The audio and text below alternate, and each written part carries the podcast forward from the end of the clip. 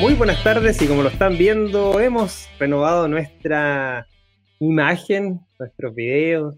Creo que le hemos dado un buen cambio de aire a este espacio ya de análisis, de noticias, de puntos de vista, de opiniones, de mercado y bueno, todo lo que queremos llevar adelante con DSL Contra Reloj, edición número 26 viernes 22 de enero del 2021.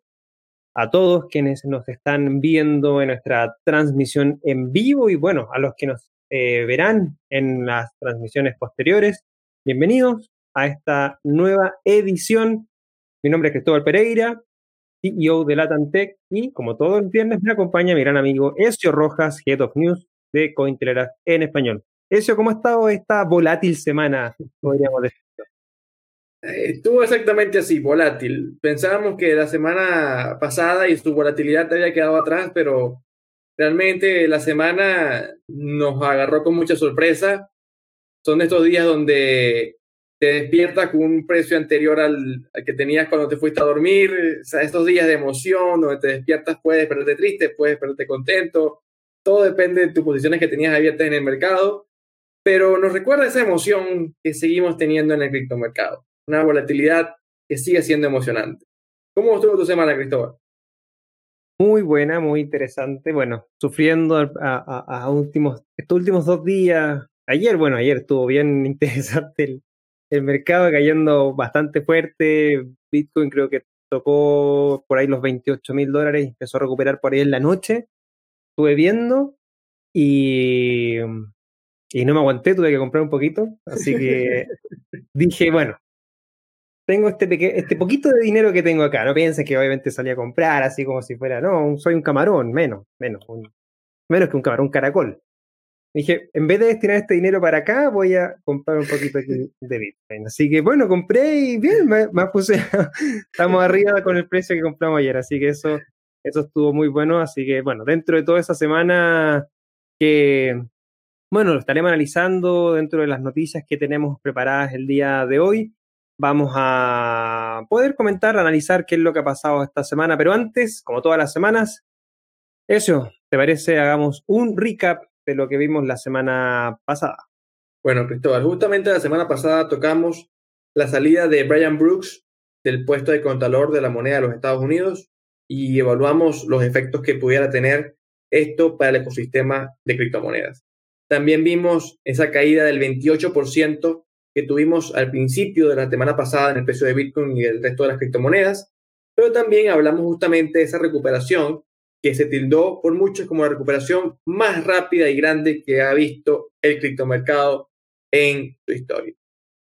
Pero bueno, igual tenemos volatilidad esta semana, así que vamos a, a ver qué tenemos entonces para esta semana, Cristóbal. Es así, eso, tenemos volatilidad, tenemos noticias, ya pueden ver abajo cuáles son las tres noticias más relevantes que vamos a estar conversando el día de hoy. Pero antes de iniciar, les recordamos que las cinco noticias que estamos analizando en esta edición la puedes encontrar en la descripción de, este, de esta transmisión en vivo por nuestro canal de YouTube. También estamos en vivo transmitiendo por nuestra página de Facebook y nuestra cuenta de Twitter. Pueden buscarnos Blog Summit en Twitter, pueden buscarnos como Blockchain Summit Latam en Facebook, Instagram y te invitamos, por supuesto, a dirigirte a este canal de YouTube, dejarnos un like, déjanos un comentario, qué te parece las noticias que estamos analizando y, por supuesto, si es de tu interés con todos los programas que estamos haciendo semanalmente con Blockchain Summit Latam, suscríbete a este canal y no te vas a perder de nada. Además, te dejo invitado a que te suscribas al podcast de Blockchain Summit Latam, este podcast que eh, también tiene la repetición de este programa BCL Contrarreloj, así como también tiene conversaciones que mantengo con referentes de distintas áreas, economía, em, finanzas, eh, tecnología. Y de hecho, esta semana eh, estuvimos conversando con Leo Wanderslev sobre seguridad de las billeteras. Es un, es un podcast que está muy interesante la conversación. Deja a todos con los pelos de punta, me dejo con los pelos de punta con lo que puede llegar a pasar con las wallets que nosotros usamos en nuestras, nuestros celulares, sobre todo en el computador, y obviamente también tuvo palabras para las wallets, las hardware wallets.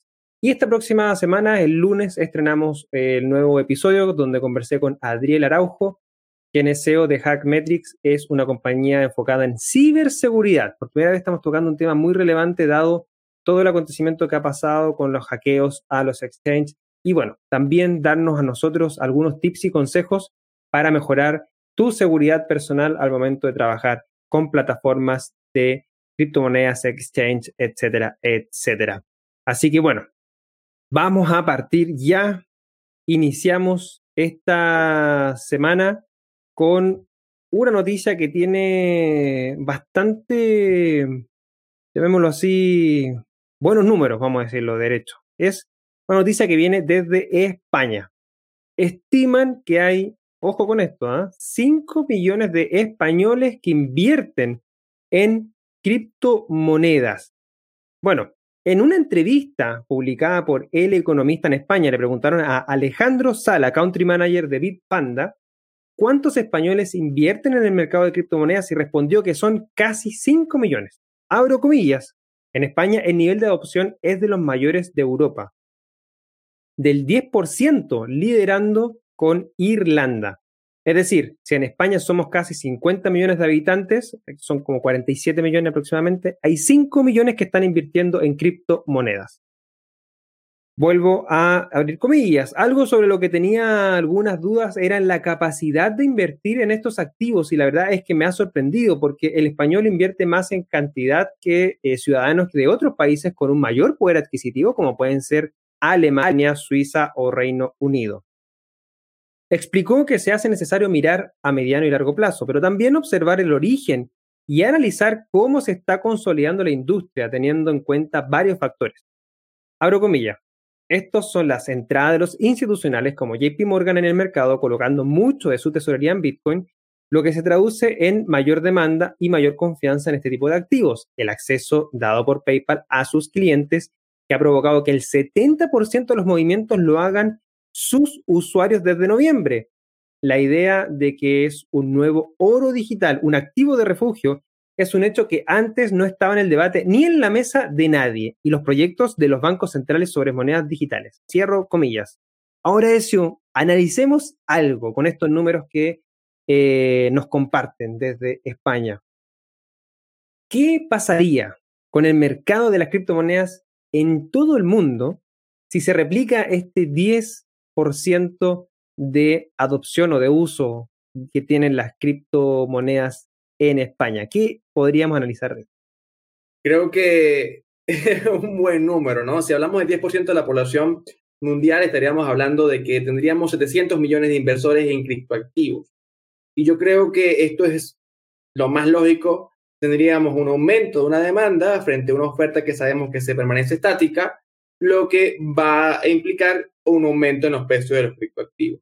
Ahora, la pregunta aquí es que todos hacemos proyecciones y todos queremos un Bitcoin de 50 mil, 100 mil, 200 mil, un millón de dólares o el precio que tengan muchas personas en su mente. La pregunta aquí es si esto es posible que realmente lo logremos. Yo creo que es posible por dos razones, ¿no? Uno, el crecimiento demográfico de la población joven, que entiende el mercado digital, que entiende más fácilmente los criptoactivos, las criptomonedas, y que puede ser un inversor más propenso dentro de este mercado, propenso, más propenso que el inversor, vamos a catalogarlo así, mayor, que hoy en día tiene 40, 50, 60 años, que a lo mejor no entiende del todo el Internet. Entonces creo que cuando esa población joven entre al mercado, que tenga más capacidad, posiblemente podamos ver entonces ese cambio para poder entender o ver mayor número de inversores. También creo que un segundo elemento que tenemos que evaluar y tiene que ver con a nivel político, geopolítico en el que estamos viviendo como humanidad. Si nos damos cuenta en este momento de los surgimientos políticos que vemos en los distintos países, lo que vemos es más polarización política. Ahora ustedes me dirán, ¿y eso qué implica?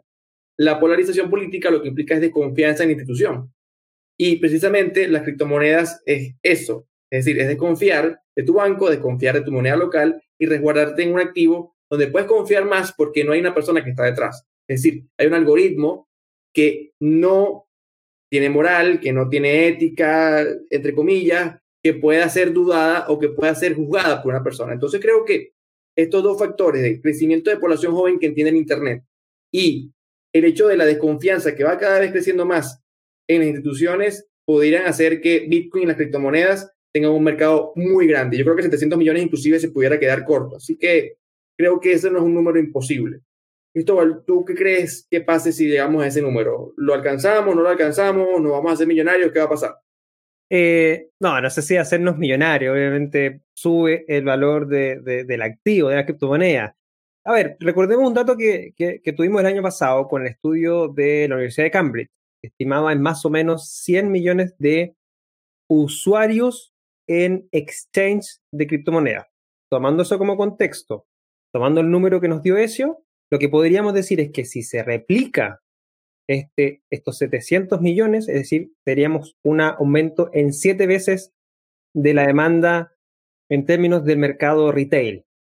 Eso, bueno, claramente es más presión para que los criptoactivos aumenten su valor y por ende más fundamento para ver un Bitcoin sobre 100 mil dólares. Incluso, como se ha dicho y lo hemos comentado algunas veces, em, llegar a alcanzar el mercado del oro. El mercado del oro, recordemos, 10 billones de dólares, el mercado de, Bitcoin o la capitalización, llamémoslo así, de Bitcoin, hoy día están 650 mil millones de dólares. Es decir, que de aquí a la capitalización de oro hay aproximadamente 13 veces. ¿Ok? Entonces, eso significa que el precio hoy, alrededor de los 30 mil dólares, pudiese llegar a crecer hasta los 400 mil dólares. Hay números gruesos con los datos que estamos entregando en este análisis, así que claramente creo yo es algo que en el largo plazo, Ezio, lo, lo vamos a lograr. Yo estoy seguro que vamos a tener una gran opción a nivel global, pero es a largo plazo y creo que esos números se podrían dar por lo menos unos 5, 10 años más para ir eh, cerrando. Vamos con la siguiente noticia, Ezio. Bueno, ya la siguiente noticia, vamos a números más concretos, no vamos a proyecciones, pero también indica un crecimiento justamente en esa red de Bitcoin, porque vimos que esta semana se reportó que el número de nodos de Bitcoin alcanza un nuevo récord histórico. El número de nodos de Bitcoin está en este momento en su punto más alto, con cerca de 11.558 nodos alcanzables actualmente activos. Esto según datos de bitnode.io. Otro rastreador de estadística de la red de Bitcoin, como es coin.dance, calcula que el número total de nodos de Bitcoin es de 11.613, que está justo encima del anterior máximo que se había ubicado en 11.250 hace un año a partir de este mes, es decir, en enero de 2020. Ahora, ¿qué pasa con los nodos? Según Satoshi Nakamoto, una cantidad robusta de nodos que funcionen de forma independiente es algo esencial para el éxito de Bitcoin, ya que su valor, el valor de Bitcoin como moneda, depende precisamente de la capacidad de permanecer descentralizado en su red. El funcionamiento de un nodo también es una forma más segura para almacenar Bitcoin y es una práctica que están adoptando varios poseedores de Bitcoin cada vez que se están instaurando o entrando en el hecho de que tienen que resguardar o preservar mejor sus activos en el mundo de los criptoactivos. Ahora, Cristóbal, ¿qué implica para ti este crecimiento? ¿Qué pasa con estos nuevos números que estamos viendo en la red de nodos de Bitcoin que estamos llegando a números máximos? Hay que tener en consideración, creo yo, dos métricas claves para poder realmente tener buenos fundamentos en términos de la seguridad y el uso de una red como la de Bitcoin. Eso dio algunos comentarios súper relevantes. Los más relevantes para mí en términos técnicos, de indicadores que nos están diciendo que realmente la red está segura, está descentralizada, es la cantidad de nodos que están dentro de la red, que es lo que acaba de mencionar Ezio, y lo segundo es el hash rate, es la seguridad que tiene la red en sí. ¿ya? Esos son dos indicadores muy importantes porque si esos indicadores empiezan a disminuir, es decir, hay menos nodos conectados a la red de Bitcoin, hay menos hash rate power, eso significa que hay menos mineros, es decir, están viendo quizás en otras redes o quizás eh, eh, que hay mayor rentabilidad. Eso significa que hay un, llamado a atención. Mientras menos tengamos eh, seguridad y obviamente descentralización, más centralizada se pone la red y más sujeta a posibles hackeos se pueden dar. ¿ya? Ahora, ¿eso por qué es importante? Porque ok, está bien, estamos viendo instituciones entrando a la red de Bitcoin, estamos viendo, eh, o sea, comprando Bitcoin en sí, muchas personas que quieren entrar y todo, pero estos son argumentos y fundamentos técnicos que hay que analizarlo para poder entender de mejor manera cuáles son la, qué es lo que se está mirando en términos de la red, porque eso es importantísimo en términos de tomar una buena decisión y poder estimar qué podría estar pasando con el precio de Bitcoin también en el mediano largo plazo. El hash rate, de hecho, hace un par de días, el 16 de enero de este año, volvió a tocar o volvió a marcar un máximo eh, de poder. Llegó a los 155 mil terahashes por segundo. Eso significa que aproximadamente tiene más de mil veces la potencia o cálculo por segundo que el IBM Summit, que es el computador más potente del mundo, que está en Estados Unidos. Por ende, son dos métricas claves que nos van a indicar a nosotros que la red está sana, que la red está segura, y eso significa que la red está también descentralizada y nos va a poder mantener la red en funcionamiento. Eso, eso tengo para agregar. No sé si tú tienes también algo más que quieras comentar. Justamente iba a decir que, que, en efecto, ver el número de nodos y ver el, el hash rate es lo que nos permite ver la salud de Bitcoin y es evaluar los fundamentos de Bitcoin. Bitcoin no tiene a lo mejor los mismos elementos que puedes valorar en una empresa para poder evaluar su precio con una acción, pero Bitcoin sí tiene estos dos elementos que nos dan a entender la seguridad que tiene como red. Y es la seguridad lo que precisamente da el valor. Y ese valor es justamente lo que entendemos hoy como el precio. Entonces yo creo que mientras tengamos estos dos números en récord, creo que es un elemento muy bueno porque significa que este crecimiento que ha tenido Bitcoin en su precio tiene una sólida base que lo sustenta. Solamente para agregar un dato final, ojo que los nodos no es lo mismo que los pools de minería. Muchas veces se tiende como a, como a, oye, ¿cuántos nodos hay? Están, son pools de No, son nodos, son computadores conectados a la red de Bitcoin y lo que hacen los pools es tomar muchos de estos y obviamente agruparlos para aumentar el poder de la red y son cosas totalmente distintas. Solamente para dejar eso claro también. Vamos con ya la tercera noticia y esto, mm, yo la verdad es que eh, todo un personaje, este, este hombre. Ultimátum de Craig Wright. Y él dice, retira mi white paper de Bitcoin o enfréntate a una demanda así de simple. Craig Wright, el informático australiano que afirma ser el inventor de Bitcoin, Satoshi Nakamoto, amenazó con emprender acciones legales contra los propietarios de dos sitios web de Bitcoin a quienes acusó de robar su white paper y otra propiedad intelectual. Según los informes, el abogado afirmó que Wright, como inventor de Bitcoin, Satoshi Nakamoto era el titular legal de los derechos de autor del white paper de Bitcoin, que era dueño del nombre y la marca registrada de Bitcoin, así como de los dos sitios web enumerados anteriormente. El anuncio decía, abro comillas, ayer, tanto bitcoin.org como bitcoincore.org recibieron acusaciones de infracción de derechos de autor por el white paper de Bitcoin por parte de los abogados que representan a Craig Steven Wright. En la carta afirman que Wright posee los derechos de autor del documento, el nombre de Bitcoin y la propiedad de bitcoin.org. Pero mientras el propietario de bitcoin.org, un desarrollador conocido como Cobra, manifestó su rechazo a dejarse intimidar por la amenaza de lo que ellos llaman, abro comillas, acusaciones falsas, cierro comillas, el propietario de Bitcoin.org ya se habría rendido. Todas las referencias al white paper de Bitcoin aparentemente han sido eliminadas del sitio web bitcoincore.org. Cobra declaró que este acto de autocensura solo daría crédito a la noción de que las afirmaciones de Craig Wright eran legítimas. Abro comillas, al rendirse de esta manera, el proyecto Bitcoin Core ha dado argumentos a los enemigos de Bitcoin se ha autocensurado y ha comprometido su integridad. Esta rendición será sin duda utilizada como arma para hacer nuevas afirmaciones falsas como que los desarrolladores de Bitcoin Core saben que TradeWrite es Satoshi Nakamoto y que por eso actuaron así. Cierro comillas. Cobra dijo que el white paper de Bitcoin continuará alojado en bitcoin.org y que espera que otros sitios web sigan su ejemplo para resistir los intentos de intimidación de Wright. Ezio, el hecho de que una plataforma tan importante como Bitcoin Core haya bajado este white paper, ¿crees que también comparte con lo que dice Cobra que reconoce intrínsecamente a Credit Wright como Satoshi Nakamoto? ¿Y qué podría pasar con estas nuevas personas que ingresan al ecosistema Bitcoin y se encuentran con este personaje de frente como autoproclamado Satoshi Nakamoto? Bueno, a ver, primer lugar, lo que yo pienso de Craig Wright no lo puedo comentar debido a que estamos en horario todo público y, y, que realmente no puedo usar todos los comentarios que quiero, ¿no?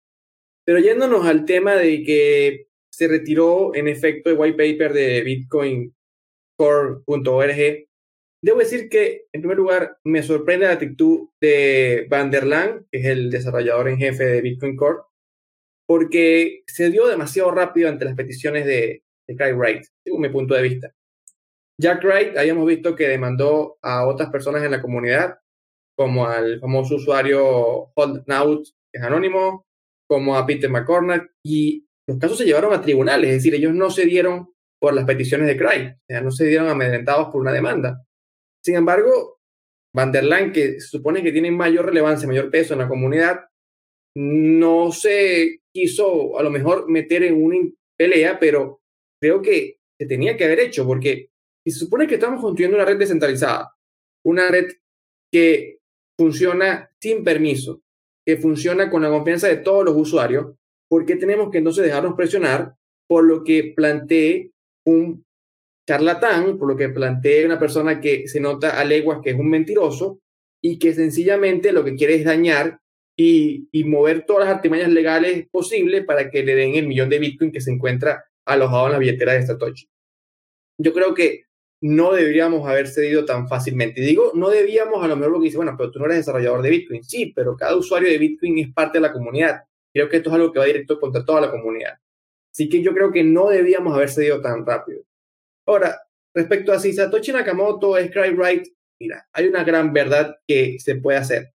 Hay una wallet o hay unas cantidades de wallet, porque no solamente son unas, que tienen fondos que se vinculan con Satoshi Nakamoto.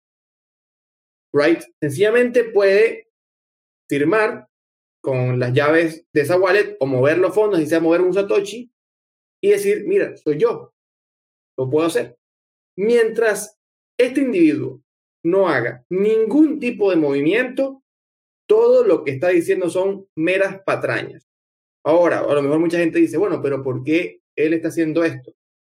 La intención de Craig, para que lo tengan de una forma muy resumida, él está buscando que los tribunales legales reconozcan su autoría con Bitcoin para que luego ir con ese poder judicial, entre comillas, a pedirle a los mineros que muevan los fondos de la wallet de Satoshi. Lo ha dicho de forma indirecta porque ha dicho que Bitcoin no es censurable, que Bitcoin puede ser modificado por los mineros por una decisión judicial y todo a entender que posiblemente quiera apoderarse de esos bitcoins a través de supuestamente una orden judicial que va a obligar a los mineros. Por supuesto, es un plan descabellado, es un plan que no tiene ningún sentido, pero así son las cosas que se plantean en la cabeza de este individuo tan nefasto en la comunidad. Ahora, Cristóbal, ¿qué crees tú que deberíamos hacer con Cry? ¿Creerle o no creerle? ¿Darle definitivamente el título de Satoshi Nakamoto? ¿O no, no verlo más y obviarlo y seguir con nuestras vidas y publicar todos el white paper de Bitcoin en donde podamos. Eh, voy a guardarme también mis comentarios. Yo no le creo. O sea, simplemente hay que hacer algo, bien claro. O sea, tú lo mencionaste y acá hay firmas digitales. Hay, para eso está hecha esta tecnología, para hacer, para no confiar, para verificar. ¿Cómo se verifica que realmente este personaje sea Satoshi Nakamoto? Hay una identificación, una llave pública. También hay firmas PGP que con llaves privadas que solamente el autor, que sería Satoshi Nakamoto, o el grupo, porque no sabemos si es una o varias personas, pueden firmar para realmente validar y decir, ah, aquí está efectivamente, ya, eso, ya, perfecto. Ahora me topé con un tweet de Héctor Cárdenas en, en, Twitter. Él dice, bueno, ¿qué pasa si realmente Craig Wright es Satoshi Nakamoto? ¿Qué pasa si está de cierta manera, o dentro del grupo de Satoshi Nakamoto. Y está poniéndose como enemigo para fortalecer la red. ¿Eh? Me pareció interesante la pregunta, o sea, como haciendo algo más como una especie de, de, de, de, escena dramática, así como ponerse ahí, como ponerse el enemigo y fortalecer más la red. De hecho, muchos sitios web replicaron lo de bitcoin.org y distribuye y subieron el white paper de Bitcoin por cualquier cosa y estar siempre ahí arriba. Estudio Bitcoin también lo hizo, o sea, eso creo que está fortaleciendo la red porque le está permitiendo decir, oye, acá hay un enemigo que hay que atacar y nosotros nos cuadramos para atacarlo. ¿Eh? un punto de vista, un análisis bien eh, interesante que lo quería comentar principalmente por eso. Bueno, hemos llegado a la mitad del programa. Tres noticias que ya hemos analizado. Recuerda, las encuentras en la descripción de este video. Si nos estás viendo por eh, YouTube, te agradecemos que estés en vivo junto a nosotros. Así que muchas gracias a todos los que están dejando sus comentarios. Recuerda también estamos en nuestra página de Facebook, nuestra cuenta de Twitter, transmisión en vivo, en simultáneo. Blog Summit LA en Twitter, Blockchain Summit Latam en Facebook e Instagram. Únete a nuestro canal de Telegram BSL Comunidad y también te invito a ser parte del podcast de Blockchain Summit Latam buscando en Spotify, Apple Podcast, Google Podcast. Puedes buscar en, en, Google, puedes buscar Blockchain Summit Latam Podcast. Te van a aparecer los resultados, te suscribes porque ahí tenemos dos programas, BSL Contrarreloj, que es la repetición en formato audio, es que de repente te, cuesta ver en, en, YouTube y te gusta más escucharlo, bueno, tienes el formato en podcast y también el espacio de conversación que tenemos semana a semana, donde analizamos diversos temas como tecnología, economía, finanzas y mucho, mucho más. De hecho, la semana pasada estuvimos, estamos rankeados top 5 eh, en Chile en el segmento tecnología y top 20 en Argentina también en el segmento tecnología en Blockchain Summit Latam Podcast. Así que estamos muy felices por eso. Muchas gracias a todos y recuerda escuchar los episodios que tenemos disponibles. Seguimos con la siguiente noticia. La siguiente noticia, Cristóbal, tiene que ver precisamente con otro máximo histórico que vimos en el criptomercado. Y esta le tocó el turno a Ethereum, porque el precio de Ethereum finalmente alcanzó un nuevo máximo histórico al superar los 1.428 dólares. Ether, el token de la red blockchain de Ethereum, que es la altcoin más grande por capitalización de mercado de todo el criptomercado, valga la redundancia, finalmente alcanzó nuevos máximos históricos frente al dólar estadounidense el día 19 de enero. Según los datos de Cointelegraph Markets y TradingView, vimos en el par Ethereum dólar superar el récord actual durante las operaciones de trading del martes 19 y pasar los 1.428 dólares en el exchange Bitstamp. El logro se restablece luego de que se marcara un anterior máximo histórico el día 13 de enero de 2018. Y esto además vino en un día cuando el Ether ganó 15% en un solo día. De hecho, en los rendimientos que va de año, es decir, en lo que vamos de año, los rendimientos anuales hasta la fecha de Ethereum están cercanos al 100%. Ahora, Tobal, estamos un poco lejos ya del máximo histórico.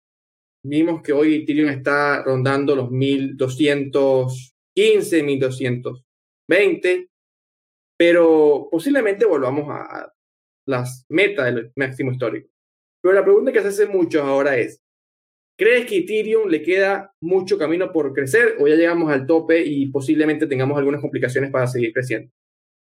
Bueno, interesante pregunta para analizar un poco de Ethereum. Eh, algo que me gusta porque yo partí mucho, bueno, partí de, de, early en, Ethereum. Eh, he hecho Bitcoin, después mucho Ethereum y ahora último he vuelto un poquito más a Bitcoin eh, en, su análisis. Y, y, para mí hay fundamentos totalmente distintos entre Bitcoin y Ethereum porque para mí, específicamente para Actual Pereira, Bitcoin es la única moneda reserva de valor, activo digital escaso que existe, no hay otro más, ¿ya? A diferencia de Ethereum, que para mí es una infraestructura de desarrollo de aplicaciones, ¿ya? Donde su moneda digital, su token, su criptomoneda, el Ether, sirve más que nada como un uso a nivel de combustible, como lo que es para el desarrollo de los contratos inteligentes, que es lo que nos permite a nosotros desarrollar aplicaciones.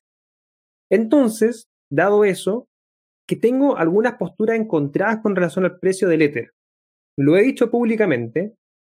Actualmente, como está la red de, de, de Ethereum, perdón, eh, si vemos que el precio del Ether sube y sigue subiendo con las complejidades que tiene, lo que va a terminar pasando es que el, eh, despliegue de, de, aplicaciones, el uso de aplicaciones va a ser mucho más caro, porque el gas va a ser mucho más caro.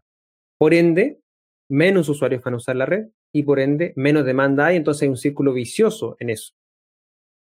Al implementarse Ethereum 2.0, que lo que va a hacer es darle mucha escalabilidad a la red y sobre todo bajar extremadamente el uso, el costo del gas, podría ahí realmente tener un espacio de crecimiento el valor de Ether. De hecho, el otro día en mi Twitter retuiteé un tweet de Cameron Winklevoss, los gemelos famosos por el tema de Facebook, pero ya más famoso hoy día por ser dueños del exchange Gemini y obviamente muy eh, billonarios de Bitcoin.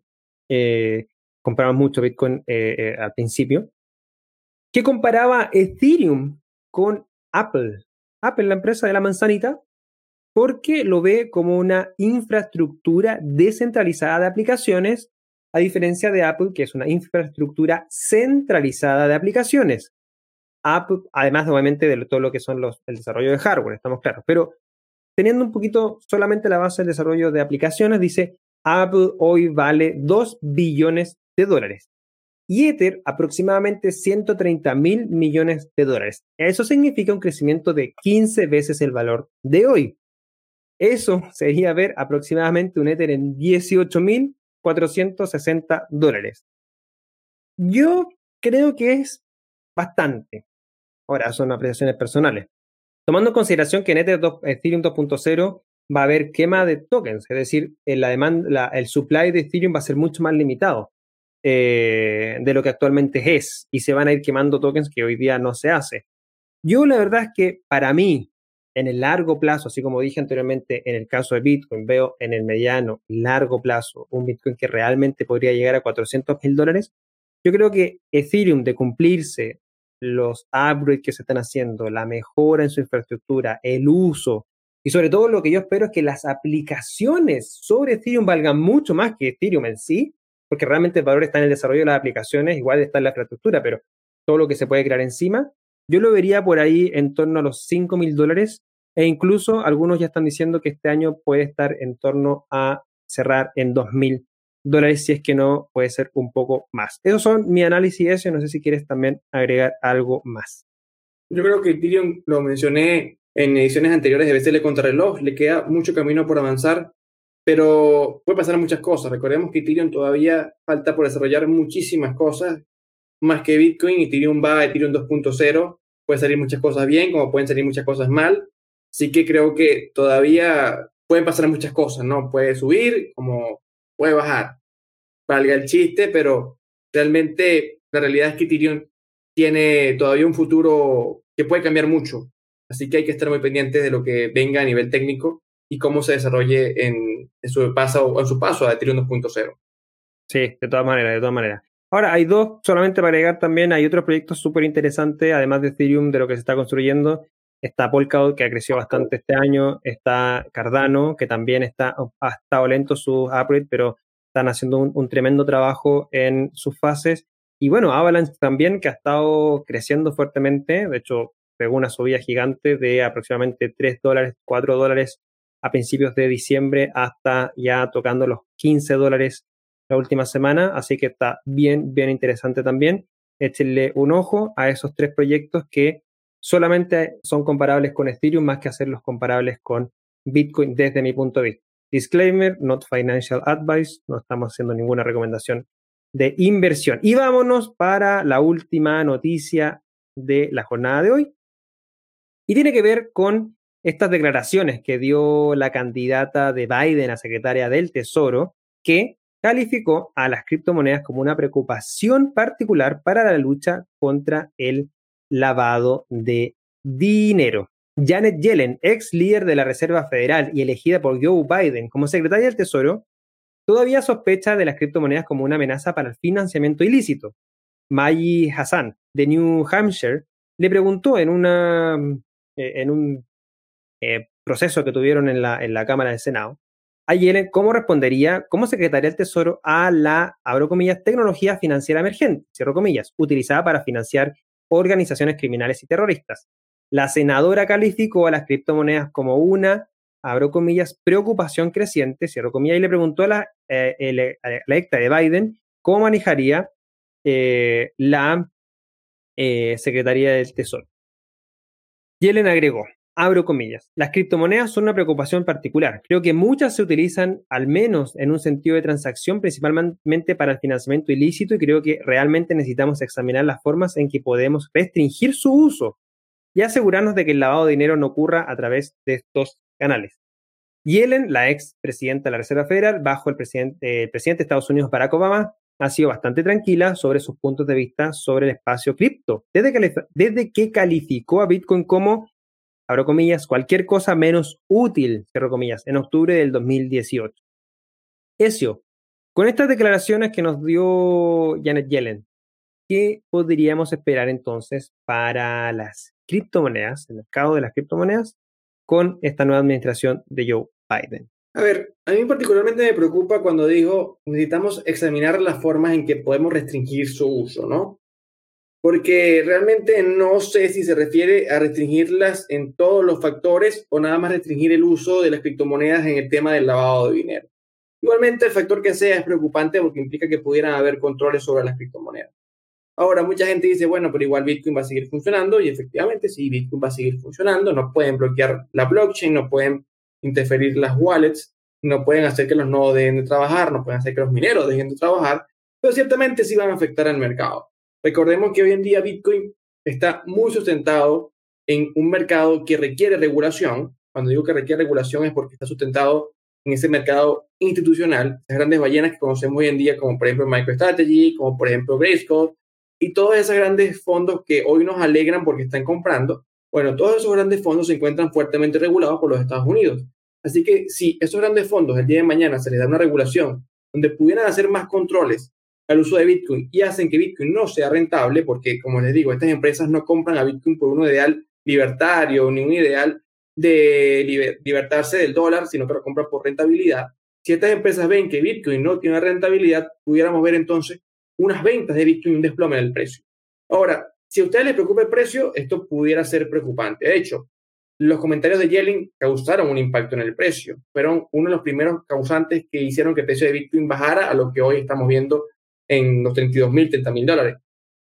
Pero si a ustedes les preocupa Bitcoin como tecnología, sencillamente estos comentarios van a dar pie o van a denotar la guerra final entre los estados frente a las criptomonedas. Yo sí creo que los estados van a seguir oprimiendo las criptomonedas más de lo que lo han hecho y es porque es una razón lógica. Las criptomonedas atentan a la soberanía o el elemento de soberanía que ellos dicen tener en el tema financiero, es decir, le quitas el control de un elemento tan importante como es la finanza a los estados y los estados no van a dejar y no van a ceder ese, ese puesto de buenas a primeras. Así que yo creo que ciertamente esto pudiéramos verlo como algo preocupante a nivel de precio, pero creo que a nivel de, funcionamiento de tecnología, más bien es el, el abreboca o el preámbulo de esa gran guerra que vamos a ver, donde creo yo que las criptomonedas van a demostrar sus elementos, inclusive van a ser más valiosas, no en el precio, pero sí para las personas, porque van a demostrar que la tecnología realmente puede funcionar contra todos los ataques de los estados. Ahora, respecto a la administración de Joe Biden, ¿cómo creo que será? Yo creo que particularmente sí vamos a ver regulaciones. Creo que vamos a ver bastantes regulaciones, de hecho, no sé si en el primer año de gobierno, no sé si a lo largo de, segundo o tercer año de gobierno, pero sí me espero unas regulaciones un poco más estrictas con el tema cripto.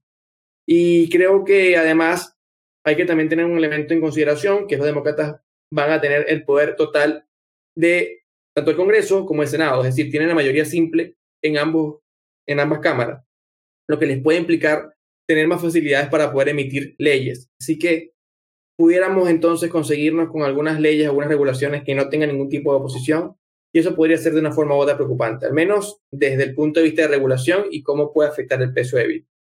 Cristóbal, ¿qué tú consideras con la administración de Joe Biden? ¿Crees que pudiéramos verle un lado positivo o tiene sus desventajas?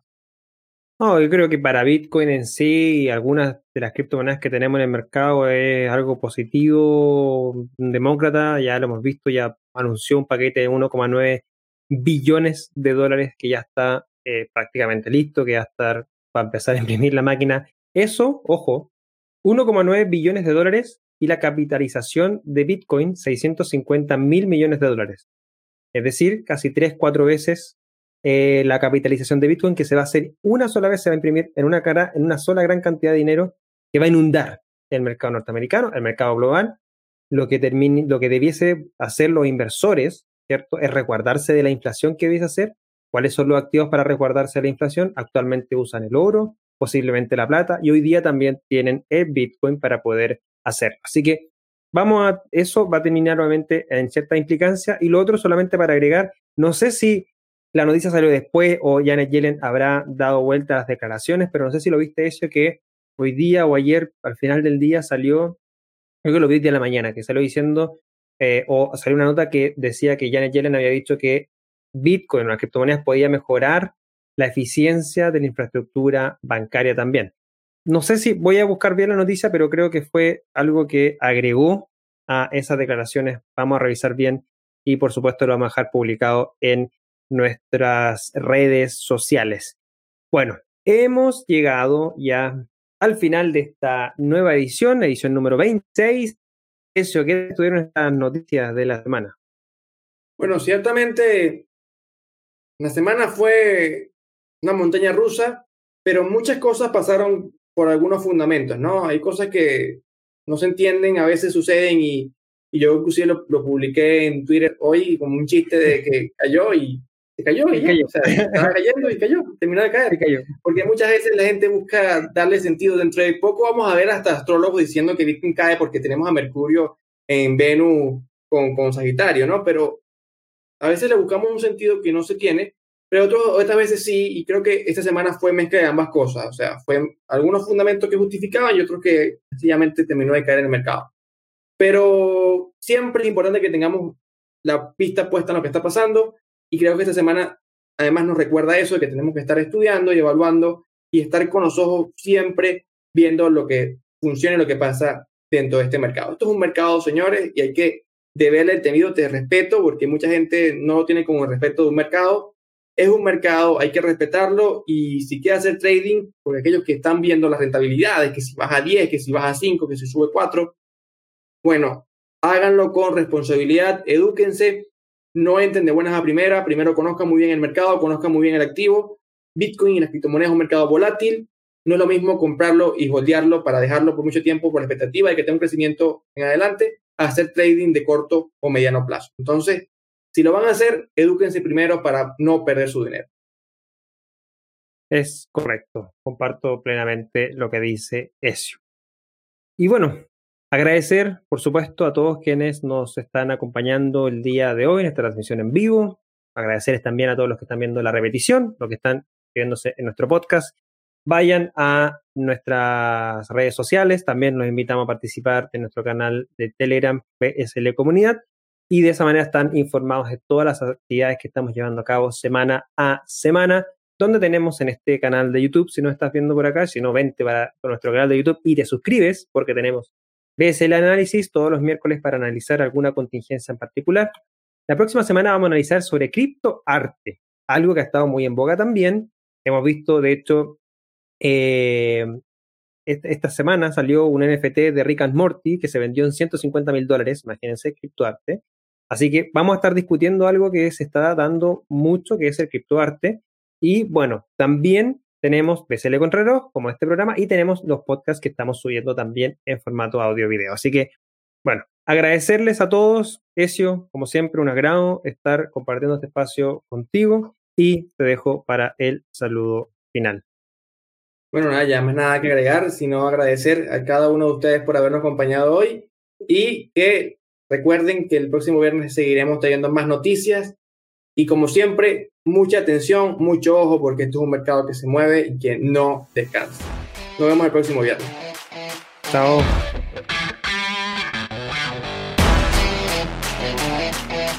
BSL Contrarreloj es una traducción de Latam Tech en conjunto con Cointelegraph en español. Las opiniones vertidas en este programa son de exclusiva responsabilidad de quienes las emiten y no representan necesariamente el pensamiento ni de Latam Tech ni de Cointelegraph. No entregamos recomendaciones de inversión, te invitamos a realizar tu propia investigación.